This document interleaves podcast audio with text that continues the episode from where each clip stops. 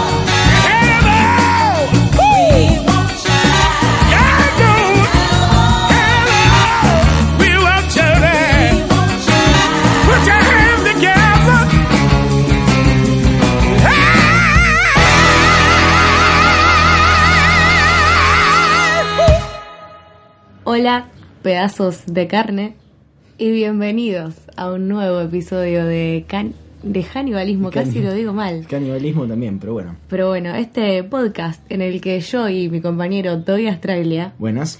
hacemos un rewatch de la mejor serie Jamás reconocida por jamás nadie. reconocida, Hannibal. Eh, ¿Cómo andas? Acá andamos contentos. Me encanta que hayas dicho que somos pedazos de carne porque eso es todo lo que somos. Y sobre todo ante la vista del doctor Hannibal Lecter, que es eh, la persona de la cual nos inspiró a hacer un podcast entero volviendo a ver esta serie fantástica que realmente cada vez se va poniendo mejor porque No, estos dos últimos episodios no para de gritar. Claro, mientras nos vamos yendo de los primeros episodios, que son más tipo del caso de la semana, combinado con eh, la historia de fondo, esto ya empieza más a seguirse a la mierda en todos los aspectos de todo. Y bueno, empezamos con el... Hoy tenemos el episodio 10 y 11, ¿no? De la 10 primera y 11. temporada.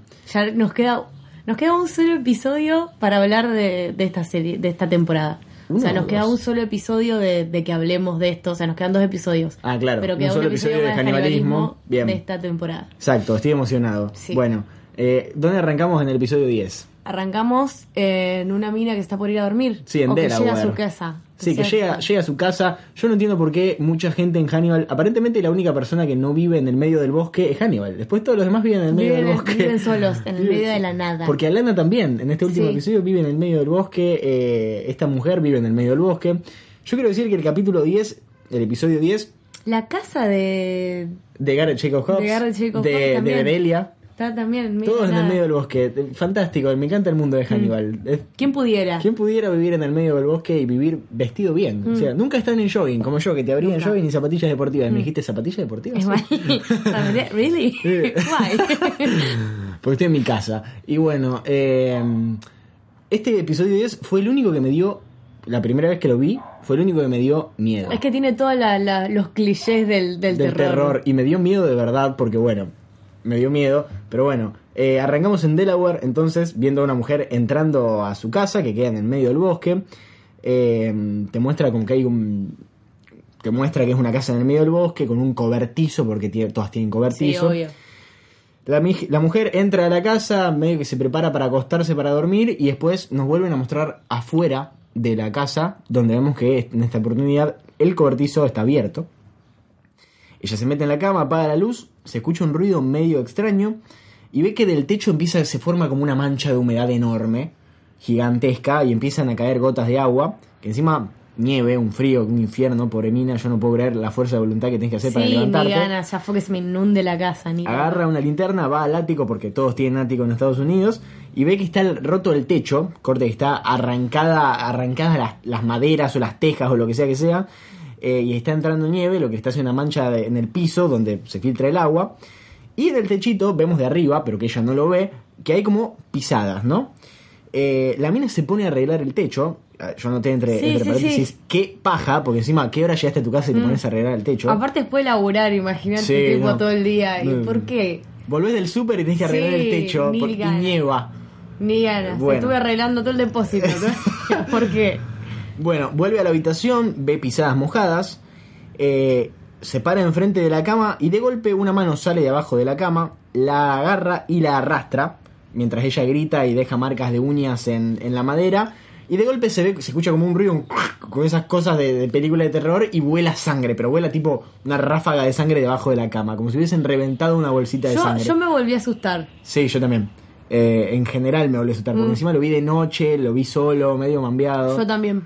Eh, bueno, inmediatamente eh, pasamos al estudio de Hannibal, donde está hablando con Will, donde Will está empezando como a perder la cordura del todo. Le dice, siento mis nervios haciendo clic como una montaña rusa subiendo hacia el vacío. ¿Viste? Cuando la montaña rusa sube por esa especie de cadena, hacen Sí, sí, sí. bueno, acá se está. Se compara a sí mismo con una montaña rusa a punto de irse a la mierda, lo cual me encanta. Y acá Hannibal le dice: Abigail terminó con Nicholas Boyle como un globo que explota, tomó una vida, y vos tomaste una vida también. Y Will le dice: Mentimos por ella.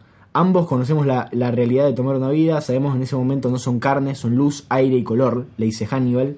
¿Acaso no es eso estar vivo? Me encanta que compare la carne con luz, aire y color, porque después él se va y se los come. Hannibal le pregunta si se siente vivo y Will le, siente- le dice que se siente que se está desdibujando, como que se está deshaciendo. Y bueno, acá le pregunta si tuvo una de esas conversaciones largas de Hannibal que uno no sabe realmente qué parte agregar o no en este podcast, porque hablan de tantas boludeces, dicen tantas cosas, que es medio difícil como sopesar qué es lo importante o no. Pero acá Hannibal le pregunta si tuvo más eh, lagunas temporales, o sea, si flasheó de vuelta a aparecer en un lugar en el que no estaba en otro momento. Y le pide que le haga una cosa que es fantástica en la serie, que yo en el momento que lo vi dije, no, loco, ¿qué onda? Le pide que dibuje un reloj con los números y que eh, ponga la hora en ese reloj. Y Will, y, y Will dice como... Bueno, mirá la pelotudez de mierda que me Claro, estás haciendo hacer. verdad. Dame, trae, Really? la hojita. O sea, doy clases en el FBI, me estás pidiendo que haga esa boludez, bueno, dame, te hago. Eh, y, le- y Hannibal le dice que es un ejercicio y que quiere que cada vez que lo haga piense qué hora es, dónde está y cómo se llama. Eh, es un modo de aferrarte a la realidad y saber que estás vivo, le dice Hannibal. Que eh, todo este episodio se trata de eso.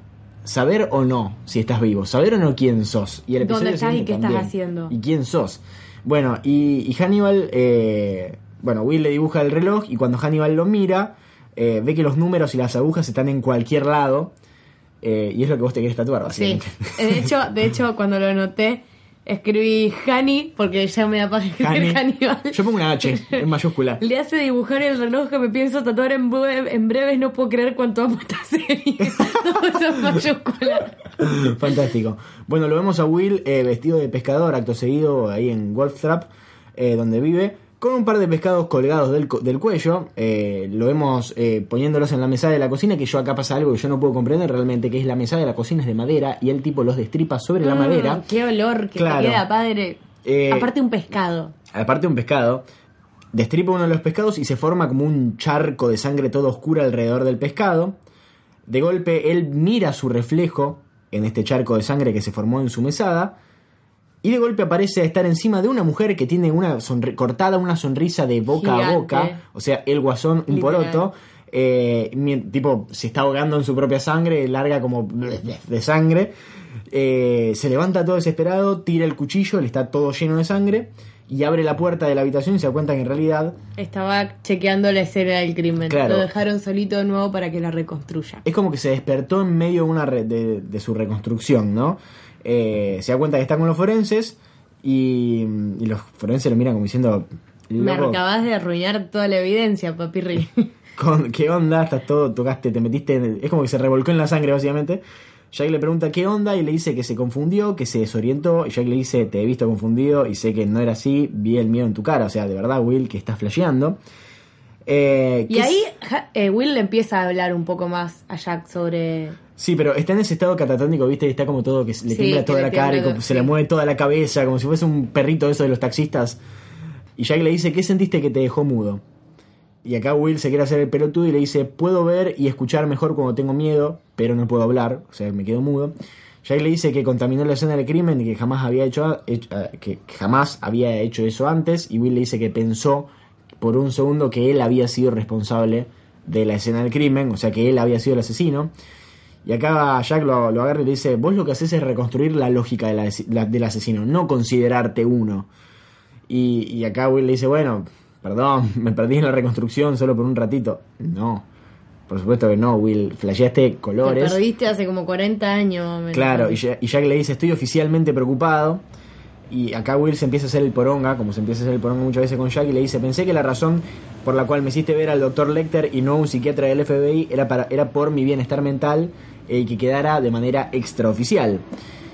Y Jack le dice, solamente quiero tener cuidado, no queremos quebrarte. Te estoy quebrando, le pregunta. Y Will también, de vuelta, haciéndose el poronga, con esa sonrisa de desquiciado que pone a veces, le dice, ¿tenés algo, tenés a alguien que haga mejor esto que hago yo sin estar roto que yo, estando roto?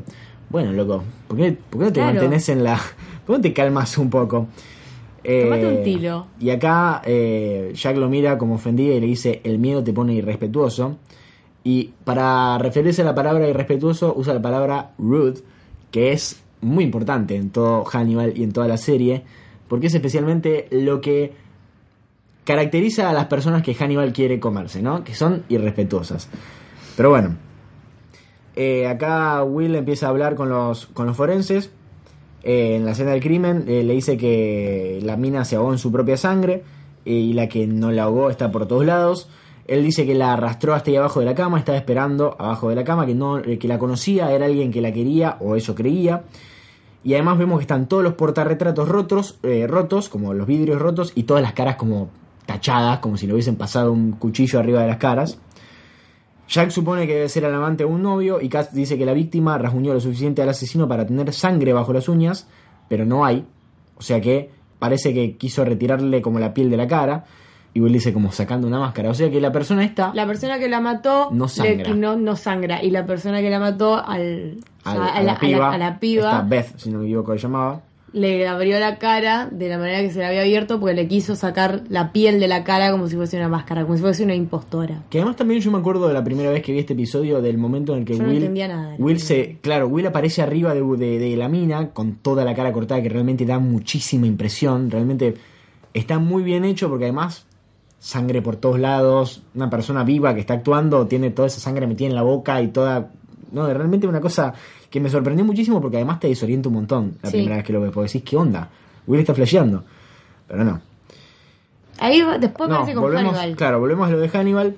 Will le dice que todavía tiene el olor a sangre en las manos y que no recuerda ver la escena del crimen antes de verse a sí mismo eh, Arriba de la mina. en el lugar del asesino. Y acá Will dice, hay una cierta grandiosidad en la violencia que imaginé que se, que se siente más real que lo que sé que es verdad. Y Hannibal le pregunta cuál es la verdad y él le dice, sé que no la maté. Y acá le dice una pelotudez enorme, Hannibal, que le dice, debes superar estos delirios que te alejan de la realidad. Y Will mira, Will mira como diciéndole, no shit, loco, ya sé. O sea, para eso vengo con vos. Eh, es como que el psicólogo le dice, tenés que solucionar todos tus problemas. Tenés que ponerte las pilas. A ver. Bueno, eh, acá dice, no fue salvaje, fue solitario, desesperado, triste. Me vi a mí mismo por un segundo en el espejo y pude ver a través de mí y más allá, como si fuera un desconocido. Y acá Hannibal le dice que tiene que conformarse con las limitaciones de lo que hace. Y, y Will dice, si te refieres a la diferencia que hay entre la cordura y la locura, no lo acepto, porque claramente se da cuenta de que se está volviendo completamente chapita. Y, y Hannibal le pregunta qué es lo que acepta, y él le dice que sabe qué clase de loco es, eh, sabe qué clase de, locura es la que Will tiene naturalmente, y que él no es esa locura que, que- que- que está experimentando ahora, ¿no? Y ahí empieza diciéndole que podría ser un tumor, podrían ser ataques, o podría ser hasta un coágulo. Y acá Hannibal, como que se le prende una lamparita y le dice, podría recomendarte un neurólogo, pero si no es fisiológico tenés que aceptar el hecho de, lo que- de que estás lidiando con una enfermedad mental.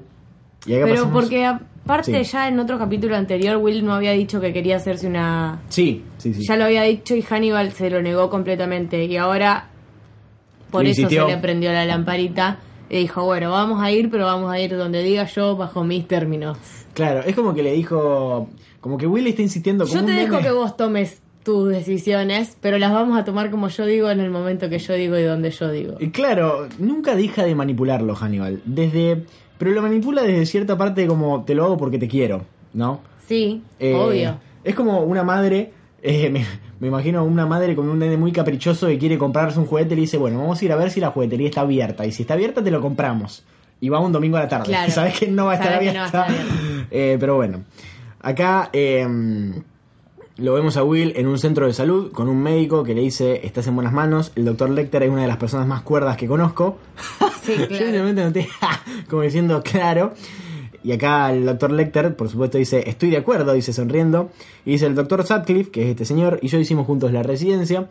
Eh, es un actor que ha aparecido, no me sale el nombre, pero apareció en una serie que yo vi durante un breve periodo de tiempo que se llama Manhattan. Que si tienen ganas de ver una serie chiquitita, se las recomiendo. Se trata sobre la- los científicos que hicieron la, la bomba atómica. Pero a nadie le importa. Así que mm, también, gran serie menospreciada. Acá el doctor Sutcliffe empieza típico charla entre amigos que no se ven mucho, no, porque vos te interesaste, te dejó de, como que te dio miedo los cuerpos y qué sé yo, y te interesaste por la mente. De nuevo tienen una conversación sobre la vida y la muerte. Sí, y acá el, el médico le dice, la imagen proyectada que es la mente es muchísimo más interesante que el proyector, hasta que el proyector se rompe, o sea, hasta que el cerebro se dañe. Eh, le pregunta cuándo empezaron las jaquecas y le dice que cuando volvió al campo. Es como realmente también una escena muy como paternal. Paternal de Hannibal metiéndose o interrumpiendo en un momento a Will para seguir contando qué era lo que le pasaba. Claro, porque el médico le hace la pregunta a Will, Will contesta y Hannibal agrega. La completa, claro. como diciendo, esto pasó desde que volvió a su trabajo habitual.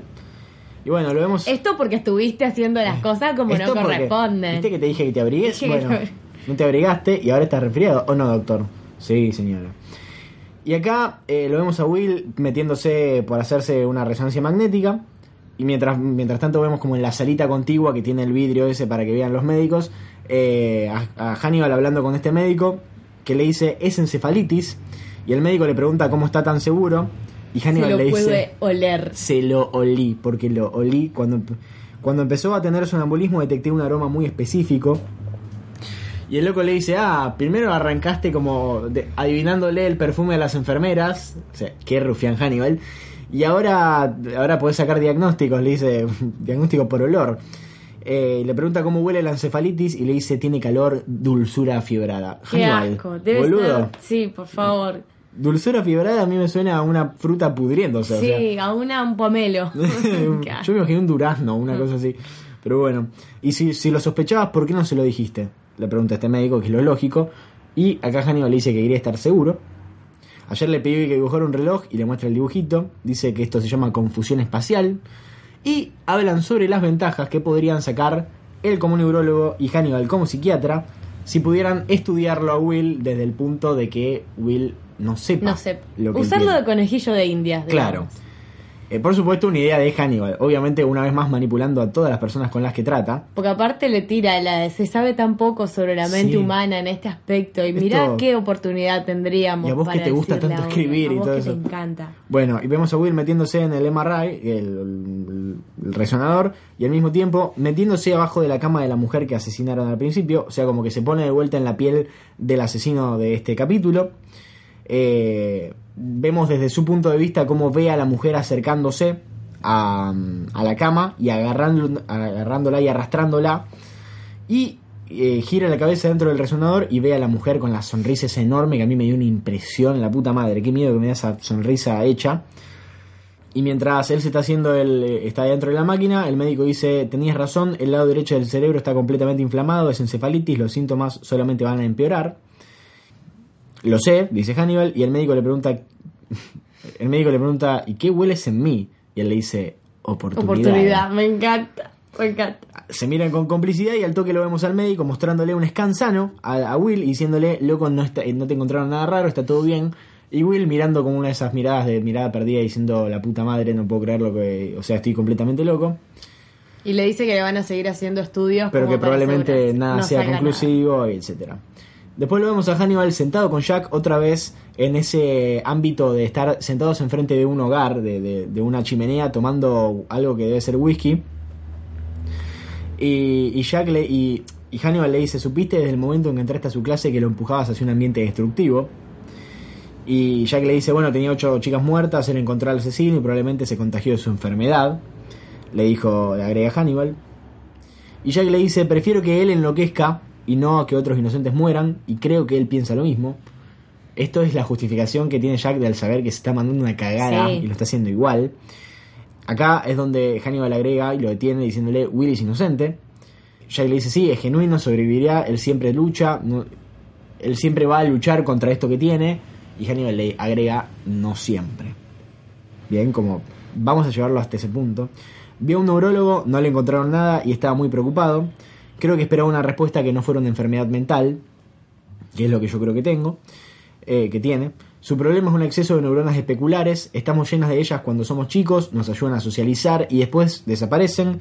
Will se aferró a las suyas y lo hizo quién es. O sea que aparentemente tiene algo neuronal, lo de algo biológico, lo que lo caracteriza a Will como, como investigador, con su imaginación tan creativa, pero bueno.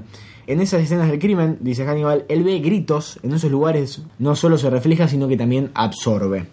Después lo vemos a Will volver solo a la escena del crimen, entra a la casa, va a la habitación, ve el, charque, el charco de sangre y todavía no se no, no lo limpiaron, por el amor de Dios, se pudre eso. Eh, se para en el medio, ve la hora y dice, son las, son, son las 10 y 36, estoy en Delaware, mi nombre es Will Graham. Y ve que abajo de la cama hay algo, que en este momento yo me pegué un cagazo y dije, la puta madre, qué cosa fea, ¿por qué están haciendo esto? Eh, vi que abajo de la, cam- de la cama hay algo, yo noté como una cara blanca horrible. Y cuando se agacha a mirar, se da vuelta a la cama y algo parecido a una mujer sale corriendo. Él intenta, Esta, esto, esta... Es muy asqueroso Oh, todo. Oh. él, él intenta agarrarla y se queda Y con... se queda con toda la piel Del del, brazo. brazo. pero como si le sacase un guante Sí, gigante. como si fuese el cuerpo de una serpiente cuando Ah, cambian de piel. sí. Y en ese momento aparece de la nada en el medio del bosque. Otra vez, por supuesto, todo temblando. Mira el reloj y veo que tuvo otra laguna. Empieza a decir en voz alta.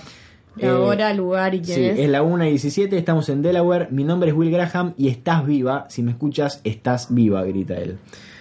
Vuelve a la casa con Katz, eh, o sea, vuelve a la escena del crimen, esta Sí. vez no solo sino con Katz, que es la, la forense, y ella le pregunta por qué me llamaste a mí y no a la policía o a Jack, y él le dice porque no estoy seguro de que lo que vi fuese real, y sonríe como un desquiciado, como diciendo, te Por traje favor. conmigo porque estoy loquísimo y vos sabés que estoy... Necesito que me ayude. Soy la única persona que sabe que estoy loquísimo y no le importa mucho. Bueno, pero ella ahí le dice que en el FBI, dentro del FBI, o sea, dentro del ámbito hay un montón de especulaciones con respecto a él y qué es lo que es capaz y etcétera, etcétera. Claro, eso lo dice después. Dice, en el FBI están especulando mucho con vos, que Jack te empujó al borde del precipicio y que vos estás a punto de saltar. Eh, y acá él le dice, bueno, le agarré el brazo y una capa entera de piel se separó del tejido, por eso no sangra, no hay circulación. Él le ella le pregunta qué hizo con la piel, él dice que no se acuerda, dice que podrían ser estafilococo o lepra, y Will dice tenía los ojos descoloridos, desnutrida, amarillenta, insuficiencia hepática, estaba trastornada. Le mutiló la cara a una mujer porque pensó que era una máscara. Pregunta, mm, pregunta Katz y Will se da cuenta y ese momento es esos momentos de la serie en la cual a Will se le prende la lamparita y dice casi susurrando no puede ver rostros. Y si mató a Beth, que es esta mujer que mataron al principio del capítulo, dice capaz ni sepa que lo hizo. Y ella le pregunta por qué regresó. Y él dice para convencerse de que no lo hizo. Que es básicamente la razón por la cual él volvió también. Y es lo que le dice Katz. Y por eso volviste vos también acá. Quizá no lo dejé claro, dice Will, pero sé que no la maté. Solo quiero saber quién fue. Bueno, acá le dice esto del FBI, que están especulando quién es, qué sé yo. Eh, dice, esta asesina no puede aceptar su realidad y a veces me identifico con eso. Habiendo dicho esto, me siento relativamente cuerdo. Y acá yo puse en mayúsculas, no dejas tranquilo a nadie. Eh, acto seguido volvemos a verlo con Hannibal, que le hace dibujar otro reloj. Y Hannibal le dice gracias por complacerme, como si estuviese todo bien. Vuelve a ver el reloj y está muy mal dibujado de vuelta. Y, le dice a Hannibal, siento que veo un fantasma. Y él le dice, ¿hablas de la asesina o de mí? Y Will dice, de ambos. Eh, ella es real, hay pruebas, y cuando la encontraste tu cordura no te abandonó, el tiempo sí, perdiste el tiempo otra vez. Y dice, hablé con el neurólogo y le interesaría discutir los resultados de tus análisis. Y le dice, tal vez deberías hacerme, dejar hacerme mis propias pruebas, le dice Hannibal. Y Will le dice, no publicaría nada sobre mí, ¿no, doctor Lecter? Con ese tono como sobrándolo otra vez que suele tener Will respecto a Hannibal cuando Hannibal se le empieza a hacer el pillo. Y acá le dice, si hubiera algo de valor que pudiese publicar, lo abstraería para que no pudieran identificarme. Y acá le dice, hágame un favor y publíquelo póstumamente. Le dice Will. Y Hannibal le dice, después de tu muerte o la mía. Y le responde lo que ocurra primero. Chan, chan, chan. Eh, acá Hannibal, como siempre, dándole una mano en el caso y desviándose cada vez que. Es como una conversación. Sí. Es como cuando en una conversación alguien dice algo muy fuerte y la otra, y como que se miran y hay un silencio y otra persona sale hablando de otra cosa, como para decir, bueno, rompamos la tensión porque. Porque vamos a terminar chapando. Bueno, eso es lo que. Igual. Eso es lo que pasa con Willy Hannibal todo el tiempo. Bueno, eh, Hannibal dice, no podrá ser el síndrome de Cotard, que es un trastorno raro, delirante, en el cual el paciente cree que está muerto. Y Will, que está como en la suya, dice, hablas de mí o de la asesina. Eh, dice, no podía ver la cara de la víctima o quería descubrirla.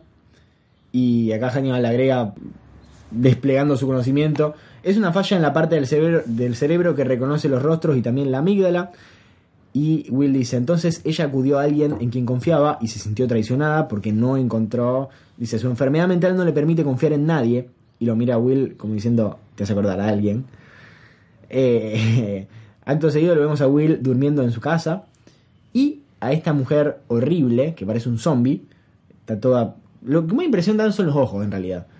Sí, Porque ella está toda... pero como, la piel, la piel a mí me da un montón de impresión también. como está toda pálida. Sí, pero aparte tiene la piel como, o sea, se nota que es plástica, ¿entendés? Entonces Claro. como se nota un montón aparte que no es posta. Entonces me da más cosa, pero porque se nota, no porque me la crea. Sí, y a la mujer acá, eh, a- o sea, la mujer acá la vemos como viendo a la casa desde afuera y la vemos mirando por la ventana.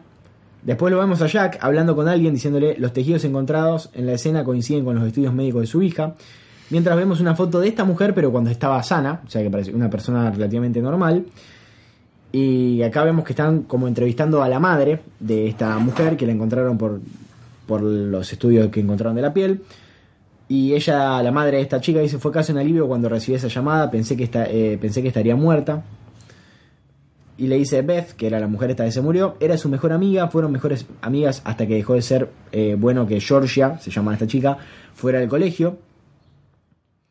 Y acá le preguntan cuándo supo que su hija tenía una enfermedad mental y, y acá me encanta porque cuando, cuando dice, cuando tenía nueve años me dijo que pensaba en matarme y que ella ya estaba muerta.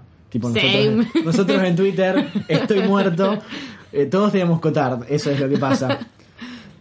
Y acá Will le pregunta qué síntomas eran los que tenía ella. Y la madre básicamente se pone a enumerar todos los síntomas que tiene Will. Convulsiones, alucinaciones, depresión. Y Jack lo mira como diciéndole... "Mm, bueno. Y le pregunta qué es lo que decía el médico, o sea, cuando le preguntaban qué diagnóstico tenía ella. Y él dice, no mucho, escáneres, eh, análisis de sangre, nada tiraba ningún resultado. Y acá noté como Will desquiciado.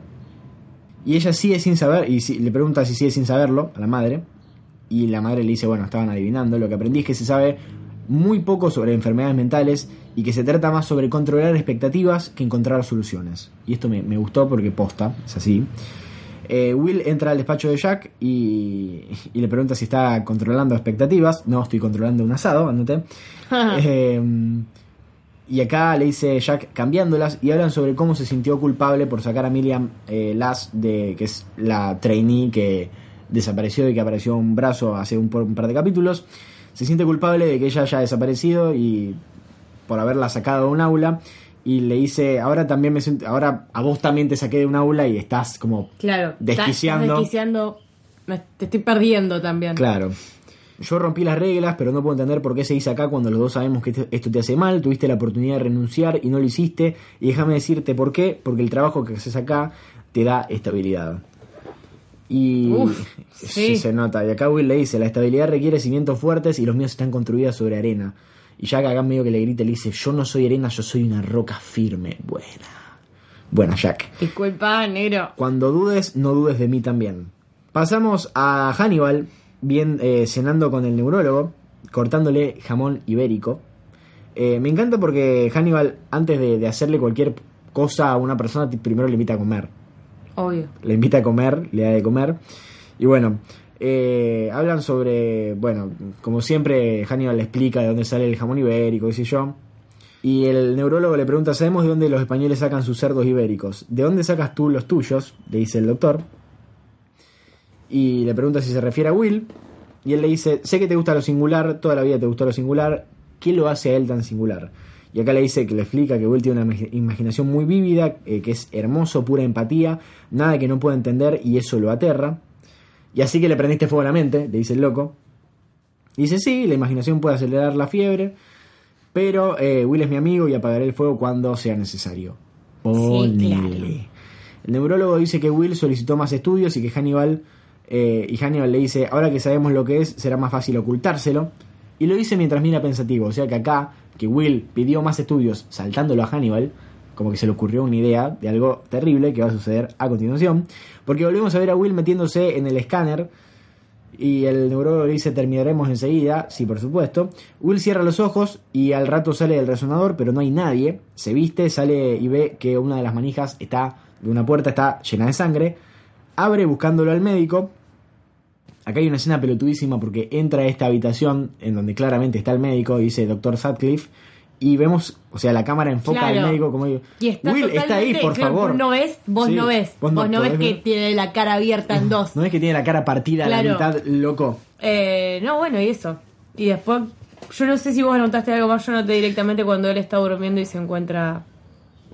No, nada, yo noté que van los forenses a la escena del crimen y que Will está ti- tipo sentadito en un rincón como un nene en shock y, y está Katz como pasándole una luz ultravioleta y le dice, quédate tranquilo, no pudiste, limpio, no verdad. pudiste haberte hecho esto sin ensuciarte, no tenés nada. Y Will está sentadito ahí diciéndole, no me siento limpio, todo, todo mirando al vacío y mirando para abajo como el nene de- del resplandor. El otro forense dice que el arma asesina, que es una tijera, tiene la misma clase de tejidos dañados que eh, en la primera escena del crimen. Y Jack pregunta cuál es la conexión que hay entre las dos víctimas. Y Will, y Will con esa sonrisa demente dice, solamente yo, yo. just me. Georgia te siguió y mientras estabas en el escáner le hace esto al médico. ¿Por qué crees que lo hizo? Dice Jack. Y Will dice, no pude ver caras, tal vez pensó que fui yo. Eh, bueno, ya que estamos, ¿por qué a vos? Y Will dice, no lo sé, suelo recoger perros callejeros. Le, eh, le, eh, le dije o intenté decirle la noche que la vi que estaba viva, tal vez me escuchó, tal vez no le pasaba eso hace mucho tiempo. Acto seguido vemos la casa de Will y escuchamos a sus perros gruñéndole y ladrándole a algo. Qué miedo. Will se endereza de la cama y mira que abajo de la cama está la mina. Yo me puedo llegar a, pero Pero aparte, igual ahí está tranquila, está como relajada. Pero Sí, esa está- cara yo me muero. a tener una persona Sí. acostada abajo de la cama, no importa si está durmiendo con vos. Sí, está no, abajo de tu cama. obvio, obvio, obvio. Pero está, está más relajada. Y bueno, él se tira básicamente de la cama también y se queda como al lado de ella. Y le dice, te veo Georgia, piensa en quién eres, es medianoche, estás en Virginia, tu nombre es Georgia Marken, no estás sola, estamos aquí juntos. Y ella le dice, estoy viva y estira la mano. Y Will, tipo, se tocan las manitos. Ah, me da ternura esa parte. Y acto seguido la vemos ella metida en una de esas cápsulas que tienen en Estados Unidos una para el, incubadora una gigante. incubadora gigante que se usa para el tratamiento de los quemados. Después, después lo vemos a Jack preguntándole a Hannibal si ella alguna vez se va a recuperar. Y él explica que perdió muchos fluidos vitales, incluso masa ósea, y que la están tratando como si fuesen quemaduras. No, pero dice, loco, se va a recuperar mentalmente. Le dice, tiene cortar. Casi todos los pacientes se recuperan con tratamiento. En casos extremos, con terapia electroconvulsiva. Mm, Ah. Me preocupa más Will, dice, dice Hannibal. Por supuesto que te preocupa más Will. Eh, le preocupa, dice Will, porque está buscando, sigue buscándole una explicación a lo que le pasa a él. Y, y Jack le dice, yo también estoy buscando eso. ¿Cuándo crees que esta chica recordará? ¿Cuánto crees que esta chica recordará cuando se levante? Y acá Hannibal dice algo fantástico porque- que es, por su bien, esperemos que no recuerde nada. Y entendemos que es una de esas famosas frases de Hannibal que tienen doble sentido, porque realmente, ojalá que no recuerde nada porque hizo cosas horribles, pero en realidad Hannibal no quiere que recuerde nada. ¿Por qué? Porque vemos como un mini flashback De ella en la Claro. incubadora cuando está. de que, Eh. que está entrando a la oficina del, del neurólogo y le ve a alguien matando al. Sí, al o sea, lo ve a Hannibal. abriendo la cosa. No, pero no te muestran primero que es Hannibal. Ah, no, ve a alguien que, que está, tipo, haciéndole lo que le hicieron al médico. Porque Y encima- además está, está Hannibal ahí abriéndole toda la cara y después te muestran que ella lo ve y como lo ve ella no le puede ver la cara. Claro, lo ve como blurreada a la cara, pero vos igualmente ves que es Hannibal porque Claro. está todo peinadito y está con... Y tiene está con el traje... El, el traje de plástico, tiene un traje de plástico sobre el traje de verdad, es algo hermoso eso. ¿De, de dónde mierda, para qué mierda servirá ese traje de plástico en la vida real? No, no lo sé. puedo creer. Y bueno, Hannibal eh, se acerca, le da las tijeras y con la que le estaba arrancando la cara al doctor y se va repancho a su casa. Eh, y es fantástico porque también el, cadáver ese del médico con toda la cara abierta es una cosa impresionante, Mm. es horrible. Pero bueno, acá termina el capítulo 10 de Hannibal, uno de los capítulos que más... De la primera temporada Uno de los mejores. uno de los mejores. Y tal vez el que, y sin duda es el que más miedo me dio, me dio. Porque después no me acuerdo si, si hay algún otro capítulo de Hannibal que me Que dio me miedo, así, no. Creo que no. Sí tiene mucho suspenso, entonces por ahí vos estás medio colgado de o agarrado de las sábanas como desquiciado, pero Capaz que con alguno de la tercera temporada, de la última parte. sí. De la segunda no me acuerdo. Hay cosas tan, hay tantas cosas que no me acuerdo de la Ah. segunda temporada igual. Pero bueno. Acá pasamos ya al capítulo 11. Que empieza en la casa de Hannibal. Donde están sirviendo comida. Está Chilton. Y está Lana. Qué ¿no? grande es Chilton. No está Chilton solo. Ah, está Chilton solo. Eh, acá Hannibal tienen toda una conversación sobre la, la manipulación, porque obviamente están hablando de- del Dr. Gideon. Eh, alguien que duda de su propia identidad es más susceptible a la manipulación, le dice Hannibal a Chilton. El Dr. Gideon es un psicópata, los psicópatas son narcisistas y rara vez dudan de quiénes son. Y acá yo noté que realmente es una escena que tiene muy poco sentido, porque ¿qué onda, loco? Son todos psiquiatras. ¿Por qué le explica? ¿Por qué lo que le Claro. explica lo que es un, psica- un psicópata? El loco es el director de un Y pero hospital. porque Chilton igual es medio pelotudo. Ah, eso o sea, sí. siempre te lo muestran como Pero también, medio y pelotudo. además sabemos que Y Hannibal además trata Hannibal- a todos claro. como un pelotudo. Pero bueno, Hannibal, es medio. pero si hay alguien que Hannibal sobra mucho durante Ya. toda la serie es a Chilton. Porque Chilton es un es pelotudo. un pelotudo. Igual el personaje de Chilton me encanta a mí. Y acá Chilton le dice: Intenté apelar a su narcisismo convenciéndolo de que era el Chesapeake Reaper, agrega Hannibal. Y, y él mira por la ventana como diciendo: Si solo me hubiese interesado en la mente corriente, en la mente sana. Mm. Eh, y acá Hannibal agrega: No me interesa entender a los corderos, solamente comérmelos. Same, loco. Y yo noté así, eh, detalle así al pie, lo noté así en mayúscula. Están tomando birra, porque me pareció importante. Y, y Chilton le dice, esto parece la última cena. Y, Han- Hannibal agrega, no sos el primer psiquiatra a quien un paciente le acusa de empujarlo a matar. Si te metes en la mente de un psicópata, él se va a meter contigo. Y, Hannibal, y le Chilton le pregunta a Hannibal qué haría en su posición. Y él le dice, deny everything. O sea, nega todo, guacho, por supuesto, así que no. Cuando Gideon se dio cuenta de que lo estaba manipulando, dice Chilton, se tiró para atrás. Y acá Hannibal dice algo que me parece fantástico, que es, ¿qué es lo que hace él básicamente? El sujeto jamás puede estar al tanto de ninguna influencia. Y yo noté, es básicamente todo lo que él se dedica a hacer con todas las personas que conoce. O sea, los influye, de- los manipula a través de, la palabra o a través de convencerlos de- de- desde su punto de vista como autoridad, como, una, como una persona de autoridad, porque Hannibal siempre le toman en cuenta su opinión por ser una persona tan inteligente, culta y ser un psiquiatra muy capo. Entonces él aprovecha esa, esa como cualidad que tiene sobre las personas para manipularlos sin que las personas sepan. Es lo que está haciendo todo el tiempo con todos los personajes, si te das cuenta. Con Jack, con Alana, con Will, con Chilton. Con todas las personas que conoce, él les mete la mano y hace. Los acomoda como si fuesen piezas en un ajedrez enorme. Que son todos los personajes de Hannibal, ¿no? Acto seguido vemos a Will en su cama, dormido, que ve a un glaciar gigantesco, corte pelito moreno, anoté yo, que se empieza a desmoronar. Después eh, ve el tótem de los cuerpos de los, del capítulo. uno de los capítulos anteriores, creo Sí. que del anterior. Sí, del anterior, del, del 9. Y después una ola gigantesca viniendo hacia él. Yo una vez soñé eso y es desesperante. Yo también. Yo soñé rarísimo como lo soñé aparte. ¿Qué En una soñaste? memoria. No, sobrevivía siempre. Tipo, estaba en un acantilado y yo estaba en la escalera y soñaba que se me venía tipo el tsunami entero. Claro. Y como que la primera vez zafaba. Y después se iba y volvía de nuevo y como que zafaba de nuevo. Y la tercera ya me yo. Ah, la mierda. Yo una vez soñé que estaba en el medio de una playa y que venía, que venía una ola gigantesca, pero tipo eh, tamaño de edificio, y me da vuelta y venía otra ola gigantesca, y me da, y tipo tenía cuatro olas gigantescas en todas las direcciones, y fue como de una loco, yo, Bueno, yo espero, fue. yo espero, no pasa nada. Eh, y bueno, eh, acá de vuelta se levanta todo exaltado y transpirado y ve como el reloj se derrite básicamente y todo se empieza a llenar de agua. O sea, está teniendo una parálisis de sueño, Will, básicamente, porque lo vemos en la cama mientras todo se inunda y él no se puede mover. Y después pasamos al doctor Gideon, eh, que lo están sacando del psiquiátrico para trasladarlo. Y mientras, eh, mientras habla con Chilton, le dice: Me hiciste matar a la enfermera. Chilton, por supuesto, ese es el pelotudo. Y él le dice: eh, Gideon le dice: "L- lo- te, voy a te, te estoy demandando por eso, me hiciste pensar que era otra persona. Y acá, muy gracioso, porque cada vez que escribí Chilton me parecía chileno, que es básicamente lo mismo. Y acá Chilton, de vuelta haciéndose el poronga, le dice: Nos vemos en el tribunal, I see you in court. como Taylor Swift. Sí. y un corte. Acá a Gideon lo vemos sentadito en esa especie de ambulancia, eh, auto de policía al cual lo suben, con dos guardias y le empieza a hablar a los guardias, le pregunta si están casados, como intentando molestarlos.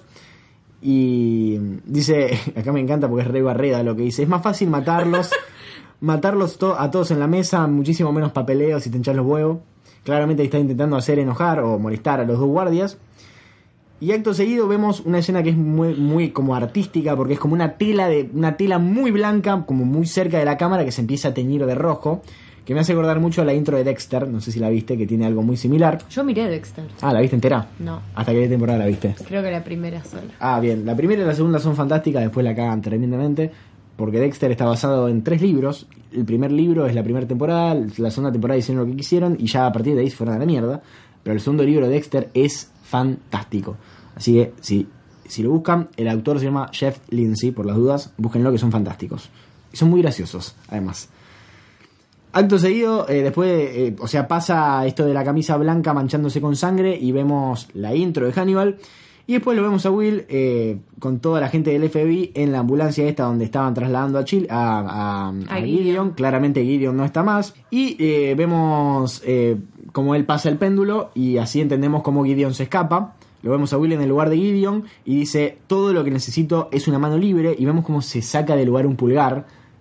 Cosa que no puedo creer, tipo como... Sí, tenés que... Vos sabés que es de mentira, pero te duele, te duele igual verlo, porque ves que se saca un pulgar Sí. para que le pase la esposa. Una cantidad de fuerza tenés que hacer aparte de... Tenés que estar completamente loco. No, bueno, obvio, pero... Eh, yo una vez leí en esas pelotudeces que uno lee por internet que con la mandíbula uno tiene la fuerza suficiente como para arrancarse un dedo mordiéndoselo, pero que el cerebro te dice que no lo hagas y por eso, tipo, no nos arrancamos los dedos. Pero no sé la, qué tan ciertos son esas cosas que uno lee en internet, eh, así que Para mí... yo creo que si uno se lo propone podría des- Yo deslocarse creo que el, sí, el porque pulgar. son finitos la... Pero además un pulgar, eh, debe ser como, no sé, para, para No, el pulgar no, yo probaría con el chiquito. mordiéndotelo. Y se está, Mari está mordiendo el dedo chiquito. Sí, para mí se puede. Eh, Sí, para mí también se puede, pero no quiero. Yo tampoco quiero, Quiero pero todos mis para mí dedos. se puede. Bueno, acá no es que se arranca un dedo, sino que se lo disloca solamente, lo cual es bastante peor. Eh, y después, eh, cuando se saca esa mano, empieza a cagarse a trompadas con los guardias. Vemos cómo caga a patadas uno en la cabeza hasta que lo mata. Después eh, degolla uno con las esposas. Y cuando el camión frena, pasa algo hermoso que es Will se para enfrente de la puerta eh, eh, esperando a que abran el camión con una cara de desquiciado como si fuese un animal, tipo con los brazos estirados Sí. y una sonrisa perversa. Y cuando abren la puerta, vos no ves quién abre la puerta, sino solamente ves que Will salta hacia adelante como si fuese un bicho. Es fantástico. es fantástico. Ah, Como un desquiciado. Y eh, ahí al lado de, de donde está el camioncito este en el que lo estaban transportando, colgado de un árbol vemos un corazón y un par de órganos, como si fuesen eh, adornos de, de arbolito de Navidad. Y abajo están ahí los guardias. Aparece Kat diciendo que Gideon se llevó dos armas, un uniforme, gas pimienta, esposas, etcétera. Y, acá Will agrega lo que importa es lo que no se llevó. Y es que están, están todos los órganos ahí colgados de los árboles. Y dice el Chesapeake Reaper jamás hubiese dejado los órganos. Y se encontraron un trayecto de huellas volviendo hacia Baltimore. Después lo vemos a Chilton en su despacho con Will y Alana, que Will está indignadísimo, como siempre que está con Chilton, básicamente. Donde Will le dice básicamente que todo es culpa de, de él, de que. y de que. de que le haya hecho creer que... Claro, y, y que Gideon escapándose tipo le hizo un favor, porque ahora no va a tener juicio ni nada. Y se y empiezan Alana a... se recalienta. Claro, se empiezan a echar las culpas entre ellos diciéndole, no, ¿por qué es tu culpa? ¿Y por qué es tu culpa? Porque vos le dijiste tal cosa, no, pero vos a Lana le dijiste tal otra, a nadie le importa, o sea, son todos culpables y el loco está loco. Acto seguido, eh, lo vemos a Jack dando tipo el, el briefing, eh, dándole la charla a los agentes del FBI de que están buscando a este señor que se llama Abel Gideon. Encima muestran una foto como re, re sonriente de Gideon cuando era una persona normal, tipo padre de familia. Para el CV. Claro. Eh, dice que Gideon era un cirujano especialista en trasplantes, condenado a muerte por, la- por el asesinato de su esposa e hijos, eh, y que estaba internado en el Baltimore, eh, Baltimore Hospital por los Por criminales. Sí. fe. Está armado y es peligroso, y mientras lo vemos a Will, que está completamente sacado, tipo empieza a tener como una convulsión ahí pequeña, y vemos que él empieza a ver como cornamentas en toda la habitación, eh, y empieza a flashear a Jack gritándole a él, y le dice que, qué clase de loco eres, mataste y vas a volver a matar, y yo le puse se le están escapando los caramelos del tarro, porque mal, está flasheando mal. Después tipo vuelve a la realidad y, y Jack lo mira como diciendo el loco que está flasheando. Después pasamos a Hannibal con Will, que, que este le cuenta que vio, vio las cornamentas pegadas en la habitación, que flasheó muchísimo. Ya no sé cómo calibrar lo que soy, siento que fui cambiando con el tiempo, me siento como alguien más, siento que ya no soy yo mismo. Y Hannibal le pregunta cómo, cómo se siente y él le dice me siento loco. Y Will, eh, Hannibal le pregunta si eso le da miedo. Y Will le dice me da miedo no saber quién soy, básicamente al borde de las lágrimas, está to- totalmente trastornado, temblando. Y dice, a eso le teme Gideon, ¿no? Es como un ciego, alguien se metió en su cabeza y movió todos los muebles. Y acá Hannibal eh, le dice, Will, yo puedo ser tu calibrador.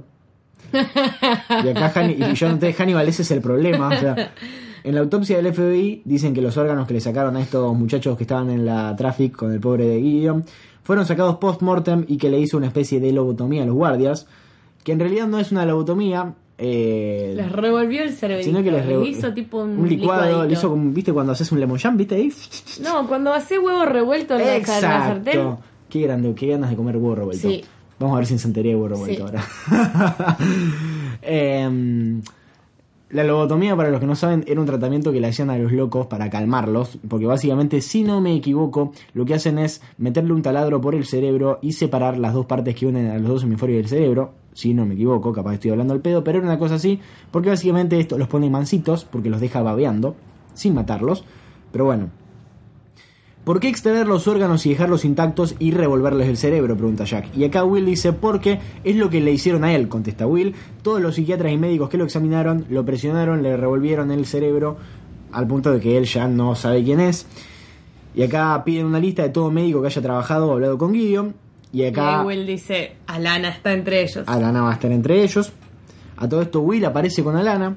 Y ella le pregunta si él va a ser su... Acá también un histeriqueo. Que yo- Insoportable, Un es histeriqueo. que La puta madre. Y ella le pregunta a Will si va a ser su escolta. Que le dijeron que va a tener escolta armada hasta que aparezca Gideon. Will le dice que no y que van a asignarle un agente de verdad del FBI. Y ella le dice, oh, too bad. Como diciéndole, qué mal. Yo puse a Lana, basta, porta- comportate. Podría haberme quedado con tus perros acurrucada frente a la chimenea. Ridícula. Pero ya le dijiste que no, además. Ridícula. Eh, y acá Will tipo se lo reprocha, le dice, no, neces no necesitas escolta para eso, solamente estabilidad de mi parte. Eh, y acá ella como que se lamenta diciéndole a Gideon lo van a matar, qué sé yo, eh, medio que se siente culpable. Will le dice que no se sienta culpable porque realmente no es culpa suya, sino que el tipo está loco. Creo que está buscando a alguien que le diga quién es y está buscando al Chesapeake Reaper para que se lo diga. Y Alana pregunta qué pasará cuando lo encuentre. Y Will dice, lo va a matar. Después la vemos a Freddy Lams, que no había aparecido hace un rato, si no me sí, la equivoco. extrañaba ya. Yo no, lo único que lo único que me impacta de ella es tipo su, su pelo. Porque me encanta ese tipo de su color de pelo me encanta. Y porque aparte tiene los rulos muy bien definidos. Admirable. Pero bueno, eh, vemos a Freddy Lounge entrando al auto y lo llama a un psiquiatra hablándole sobre un artículo que ella había escrito sobre Gideon y le dicen si puede juntarse para coescribir algo para una revista de psiquiatría, una pelotudez así. Ella va al lugar del encuentro y se encuentra con Gideon que le sacó la lengua por la garganta, o sea, le abrió la garganta al señor y le sacó la lengua al señor eh, por ahí. Mientras eh, Le estaba lo está- drenando las, toda la sangre. o sea que el tipo seguía vivo porque vos ves como la lengua se mueve, que era algo que yo no me había dado cuenta la primera vez que lo vi. Acá vi que la lengüita se movía. Yo esa es una de las que más me acuerdo porque Aaron Abrams, el No, porque él forenses... tiene con el otro cadáver la foto. No, Con el- no, con el otro, boludo. ¿Con tiene- el que esté abierto? Sí, con el que está. Ay, para mí era de ese. No es con el otro porque hasta él eh, lo vi. Hay una escena. Bueno, ahora vamos a eso. Pero por eso, en esta escena, él se le para al lado así. Al otro cadáver se le para al este, lado. este. Al otro cadáver se le para A al lado. este se le para Ah, al no, tenés razón a este porque A el otro este. no lo vemos Al puesto. otro no lo ves. Es verdad, es verdad, es verdad. Se es le para al lado así se y le para como muy cerca y se y le es esa pone al lado. Es buenísima. fantástica, es fantástica. Me encanta. Ese loco es muy gracioso seguirlo en Twitter y cuando, y cuando estaba Hannibal al aire, él iba subiendo cosas mientras la pasaban y era fantástico. Era buenísimo, muy era bueno. fantástico. Y ahora era sigue tuiteando historias y pelotudeces De que son muy graciosas. Mal. Bueno, eh, y para los que no sepan, eh, yo fue una de las pocas cosas que me sorprendió cuando estudiaba medicina. Posta, loco, la lengua llega hasta ahí abajo de la garganta. O sea, la lengua empieza más o menos donde el hombre tiene la, la, la nuez de Adán, hasta ahí llegan los músculos de la lengua. Entonces, Ah. eh, es perfectamente lógico que la lengua salga por ahí entera y que parezca enorme. Y dice que esto se llama corbata colombiana o una cosa así. Como Ah, es verdad, que, se sí. llama esto se llama corbata Ah, colombiana. fancy. Sí. y bueno, eh, vemos a los del FBI en la escena del crimen, donde se saca la foto Aaron. Eh, Will dice que la mente de Gideon fue diseccionada por psiquiatras y que él está, siendo cirujano, les está devolviendo el favor. Le drenaron la sangre hasta que se le detuvo el corazón y la dejó en bolsitas en una heladerita Para que la donen a la, a la Cruz, Cruz Roja. Roja. un, un divino Gideon. Y acá Will, eh, Jack dice está cotejeando al Chesapeake Reaper. Es como chocolates y flores antes de una primera cita. Dice Will, mirá si sabrás de eso, boludo. En la mano del muerto había un mouse. Eh, como estaba, estaba como sobre un mouse de computadora, Will hace clic y en la notebook se pone el Tattle Crime con un artículo que fue escrito claramente en el- mientras el tipo todavía se estaba muriendo, porque la foto eh, es antes de que le drenaran toda la sangre. O sea que ahí así deducen que tiene a Frey Lounge como prisionera. Acto seguido vemos a Gideon y a Lounge en el observatorio donde encontraron el brazo de Frey Lounge. No, antes vemos obviamente a Hannibal leyendo. No, no, Frey, eh, acá. Eh, porque, porque es así. Están en el observatorio, Frey le pregunta si, el Chesapeake, si es el Chesapeake Ripper y él le dice que la verdad que está confundido al respecto y que no sabe muy bien, pero que no sea condescendiente, tipo no jodas. es Eh, verdad, es verdad. Estás tenés esperando al Chesapeake, estás esperando que el Chesapeake Ripper venga para acá y le dice ella. Y le dice, esperamos que reciba la invitación, es un gran lector tuyo. Y acto seguido ahí lo vemos a Hannibal con su iPad repiola en su despacho leyendo el Tattle Crime. Eh, después vemos a otro cadáver, el de, de otro psiquiatra que escribió sobre también sobre Gideon, que también tiene la lengua en el cogote. Acá hablan de que Chilton sigue desaparecido, de que no fue a laburar y que no atiende el teléfono. Y Will dice que se lo quiere, eh, que ese otro cadáver que apareció, se lo quiere, o sea que Chilton, de acá, de vuelta. Acá Will dice que, ah, que Chilton, obviamente lo secuestró el Chesapeake Ripper y que se, eh, y se- obviamente lo secuestró Gideon y que se lo quiere ofrecer al Chesapeake Ripper por haber irrespetado sus dos identidades. O sea, como que, como, como Chilton no, no respetó ni la identidad de Gideon ni la identidad del Chesapeake Ripper, se lo quiere dar como una ofrenda, una, una especie de ofrenda. Porque cosas de psicópatas, no sé. Just psycho things. Y mm, acá vemos al segundo cadáver eh, que le falta el brazo derecho. Y ahí Will se da cuenta de que no lo mató Gideon, sino que fue el Chesapeake Ripper. Gideon ya no está solo, dice. Eh, así que no va a arriesgarse a que lo atrape. Al Chesapeake Ripper no va a arriesgarse a que lo atrapen.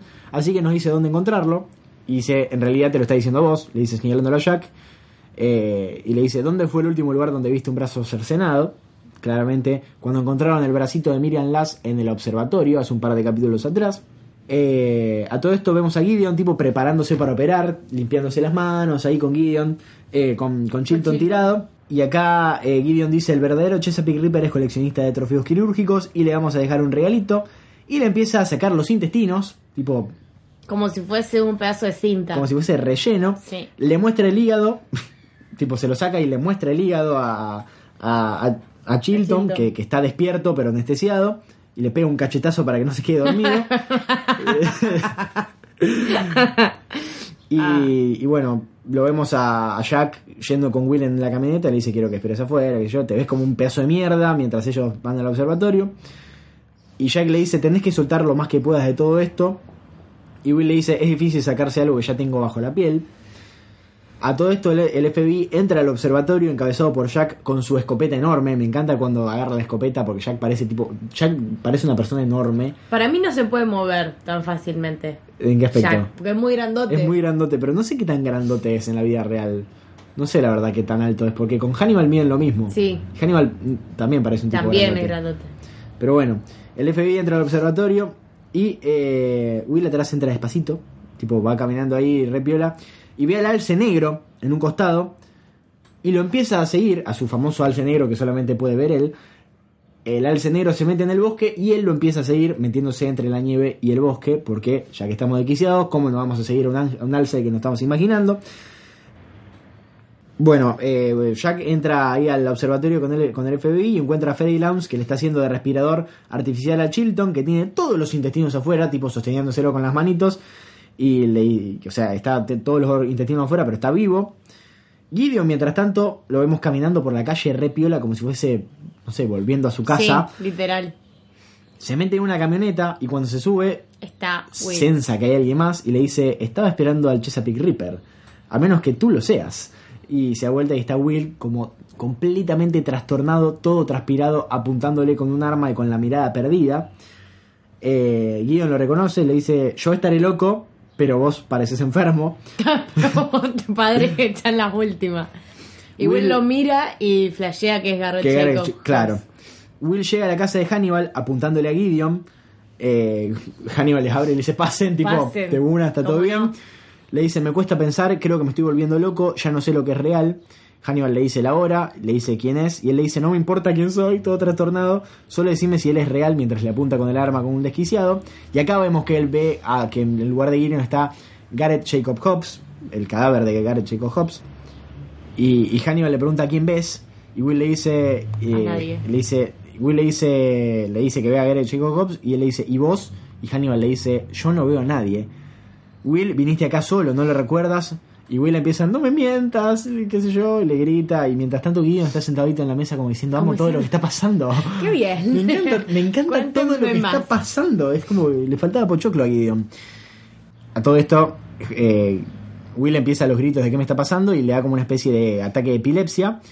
Mientras tanto, Hannibal le saca el arma y se sienta en la mesa con Gideon y le dice: Tuvo una pequeña convulsión, tuvo, una, tuvo un pequeño ataque. Y él le dice: Pero no parece molestarte. Y acá eh, le dice, le pregunta a Hannibal, ¿sos vos el Chesapeake Reaper? Y Hannibal no le dice que sí, pero le dice, eh, es algo terrible que te quiten la identidad. Eh, y Gideon le dice, pues la estoy recuperando órgano por órgano, deberías ver los pedazos que le saqué a mi, última a mi último psiquiatra. Y acá Hannibal, una vez más siendo una mierda insensible, le dice, Alana también fue tu psiquiatra, Sí. ¿no? Puedo decirte dónde encontrarla. Will se despierta, como vuelve en sí, y Hannibal le, le hace repetir el nombre, le hace levantar los brazos, le hace que sonría. Will sonríe como un imbécil. Will sonríe y Hannibal sonríe como un imbécil, como Sí. cuando ves, como, como, como que si fuese una quinceañera sonriendo, viendo al chico que le gusta. Y le dice que tuvo una convulsión.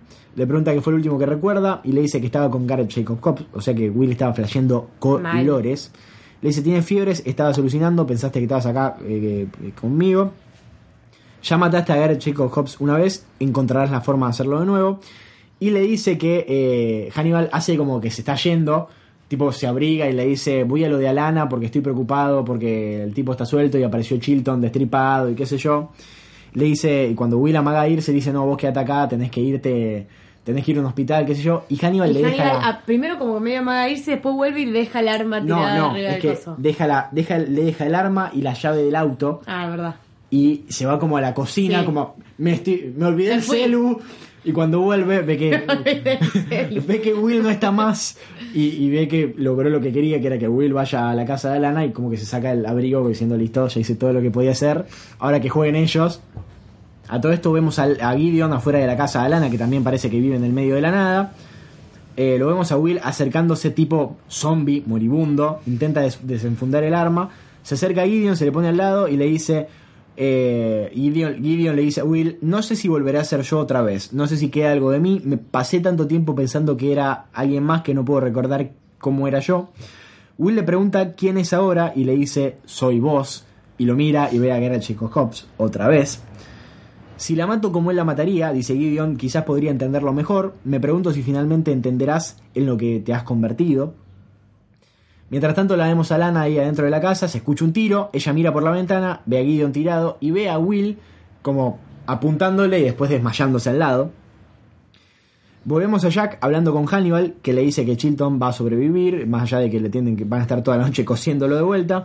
Y Hannibal le dice, se mantendrá en una sola pieza, por ahora. Lo cual me encanta porque Hannibal nunca deja de tirar esos dobles sentidos, que debe ser toda la satisfacción que siente Sí. Hannibal, ¿no? Cuando uno sabe Se que... debe cagar de risa. ¿Viste cuando, yo lo conté en el último Barley, de esa satisfacción que sentía de nene cuando mentía y veía que los otros me creían y sabía que estaba mintiendo y sabía que me estaban creyendo lo que era mentira? Acá Hannibal está haciendo lo mismo, o sea, él realmente disfruta de que la gente crea su realidad. Bueno, eh, acá, mm, eh, mientras tanto Hannibal le preocupa cómo está, cómo está Will. Will, le dice que tiene fiebre y que está enfermo y, y Jack dice que estará bien. Hannibal le dice que deberían sacarle el arma, Jack dice que no. Y Will le dice, sé quién es Will. eh, Hannibal le dice, sé quién es Will. eh, Will sabe quién es él, pero no nuestras experiencias nos afectan. ¿Cómo afectará esta experiencia a Will? Eh, después pasamos a Hannibal con Bedelia. Me encanta porque es como que es, él se convirtió en el gordo Franklin. Sí, pero todo el tiempo. Porque va a Bedelia, a lo de Bedelia a hablar de Will todo el tiempo. Así como. Así como Hablaba de Tobías. hablaba de Tobías. Bueno, eh, Hannibal con Bedelia le dice, Will tiene problemas, veo su locura y quiero contenerla como un derrame de petróleo. Y ella le dice, el petróleo es algo valioso, ¿ves valor en su locura? ¿Estás más fascinado con su locura que con el hombre? No, le dice Hannibal. Siempre, eh, en, en- siempre entendió que veía las cosas diferente a los demás, me veo a mí mismo en Will. Y él le pregunta, ella le pregunta si se ve en su locura. Y acá Hannibal dice algo que me encanta, que es la locura puede ser, que es algo muy tipo remera del Joker, viste, que cuando se pone algo Sí. muy de moda, que o, o cuando o, o gato de Cheshire de Alicia y el país de la aquí todos estamos locos y una pelotudez como estado de taurina, aquí todos estamos Sí, locos. sí. acá Hannibal dice, la locura puede ser una medicina en el mundo cotidiano en dosis pequeñas. Y acá Bedelia dice, pero puede tener efectos secundarios. Y eh, retruca Hannibal, pero no duran mucho y pueden ayudar a nuestra psiquis a combatir las crisis existenciales cotidianas. Y acá ella le dice como diciendo, boludo, Will no tiene, Will no es una crisis cotidiana. ¿Qué te representa? Y acá Will vuelve con un tema importante, acá Hannibal. Hannibal vuelve con un tema importantísimo que es la oportunidad de una amistad, pero de verdad, no, no de eso que está, que él le dice amistad, que es manipular a todas las personas que él conoce, sino realmente una amistad en la cual los dos confíen en, en ambos, como una amistad, solamente que Hannibal no lo puede hacer. Will es tu paciente, le dice Bedelia, si sentís la necesidad de dar un paso adelante, tenés que esforzarte a dar un paso atrás. Y acá Hannibal le dice, y darme el lujo de ver cómo pierde la cabeza. Y ella le dice, a veces lo único que podemos hacer es esperar. Gran frase de Bedelia. Y con esa frase termina el capítulo número 11 de la primera temporada de Hannibal. Nos quedan solamente dos para terminar la primera temporada y empezar con lo mejor, que es la segunda y la tercera. Eh, no sé si la segunda o la tercera es mejor, pero bueno. Yo me acuerdo que la segunda me gustó muchísimo y la tercera no me gustaba, no me gustaba, no me gustaba y cuando llegó al final dije, la puta que me parió. ¿Sabes cuál es el tema con la segunda? Que el primer capítulo de la segunda temporada es increíble. Los primeros minutos del primer, del primer capítulo son increíbles. Y, y después el final de temporada también es increíble. Pero bueno. Pero eh, toda, toda la temporada, a mí me gustó toda la temporada. Había partes que. Yo recuerdo partes como medio aburridas. igual. No, yo recuerdo partes aburridas en la tercera. Ah, sí, toda la parte Yo de la, Italia es la- medio la parte de Italia en la tercera era un embole. Pero bueno. eh, la vimos con gusto igual. Obvio. y con amor. Eh, ya nada más para agregar. ¿Cómo es tu cuenta de Twitter? arroba Saint Miley. La mía es arroba toda traglia. La cuenta de fandom es arroba es fandom-bajo. Les recordamos que Hannibalismo es un podcast que pertenece a Fandom, que es esta pequeña familia de podcast que hacemos con tanto amor y cariño para todos ustedes. Y que eh, nos pueden mandar cosas al Curious Cat si quieren, o justamente a Twitter también. Eh, el Curious Cat es igual que la cuenta de Twitter. Tienen que buscar Por curiouscat.me barra, es fandom bien bajo. Exactamente. Y ahí nos pueden mandar lo que quieran. Nos mandan un montón de recomendaciones para Hannibalismo. Eh, hay personas que nos cuentan que están desquiciando Hannibal a la par de nosotros y realmente nos pone orgullosos. Y hay gente que la está desquiciando más rápido que nosotros. Es como que no nos pueden Les pido esperar. que se calmen. No nos pueden esperar y los entendemos, pero también entiéndanos que no es fácil hacer un rewatch porque realmente escribir todo lo que ves en un sí, por episodio favor. es Porque aparte uno difícil. ¿Qué, qué placer, miro Hannibal de nuevo, pero cuando pienso en escribir me quiero morir. Realmente. No es lo mismo, habría que como ver dos veces el episodio, Sí. una tranquila y el otro escribiendo. escribiendo. Pero para eso necesitaríamos ser desempleados y ganar el kini. Pero bueno, y también te- tenemos otros podcasts y no podemos. Pero bueno, eh, sin nada más para agregar, nos despedimos entonces por este episodio de Hannibalismo. Nos vemos en el próximo, donde hablaremos sobre los últimos dos episodios de esta genial primera temporada de Hannibal. Nos vemos en el nuevo episodio de Hannibalismo. Hasta la próxima. Bye. Adiós.